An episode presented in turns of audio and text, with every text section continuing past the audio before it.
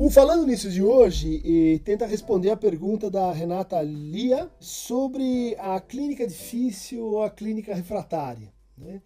É uma designação que aparece aí na psicanálise eh, anglo-saxônica, principalmente a partir dos anos 70, né? para designar um conjunto de pacientes cujo diagnóstico é um pouco difuso. Né?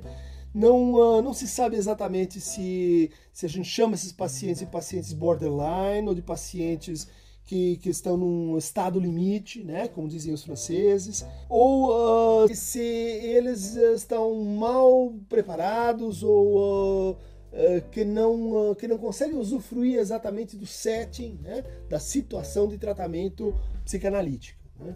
E esses pacientes que então são refratários ao quê? Né? Ao, ao procedimento clássico, né? a expectativa de que o paciente vai é, reatualizar os seus conflitos com o, o, psicanalista, um processo chamado de transferência, e uma vez reatualizados, eles podem ser assim tratados, interpretados, de tal maneira que o sujeito vai gradativamente adquirindo uma, uma intelecção e uma autonomia maior sobre aquilo que antes o dominava. Ocorre que é esse, esse grupo de, de pacientes ele apresenta um problema, uma dificuldade adicional.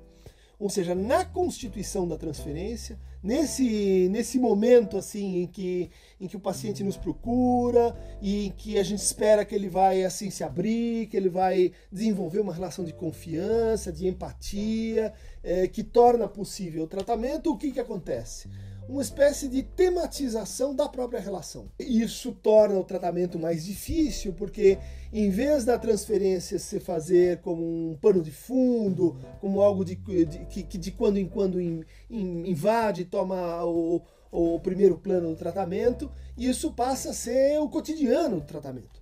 Isso exige então uma mobilização do psicanalista, uma, uma atenção ao, a relação que ele está tendo com o paciente é incomum ou diferente daquela que era tida então como habitual. É típico que se diga que os pacientes difíceis são aqueles que interpelam o psicanalista, são aqueles que não falam a linguagem que o psicanalista está esperando, são aqueles que é, colocam a relação em questão, se não permanentemente, frequentemente.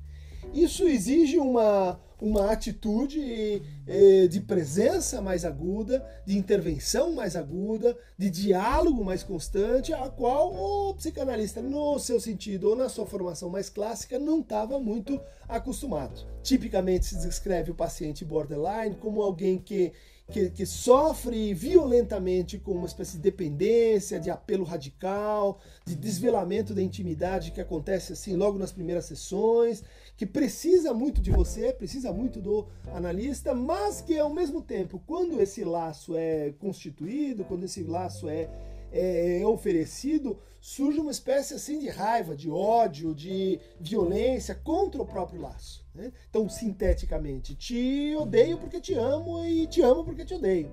Isso cria uma turbulência permanente e que para alguns é considerado assim um caso difícil, né? um caso que então vai romper e problematizar as questões de contrato ou de setting, né? quer dizer, pagamento, frequência, uh, tipo de fala, o que se diz, o que não se diz, né? E, exigindo uma, uma espécie de recontextualização permanente por parte do psicanalista.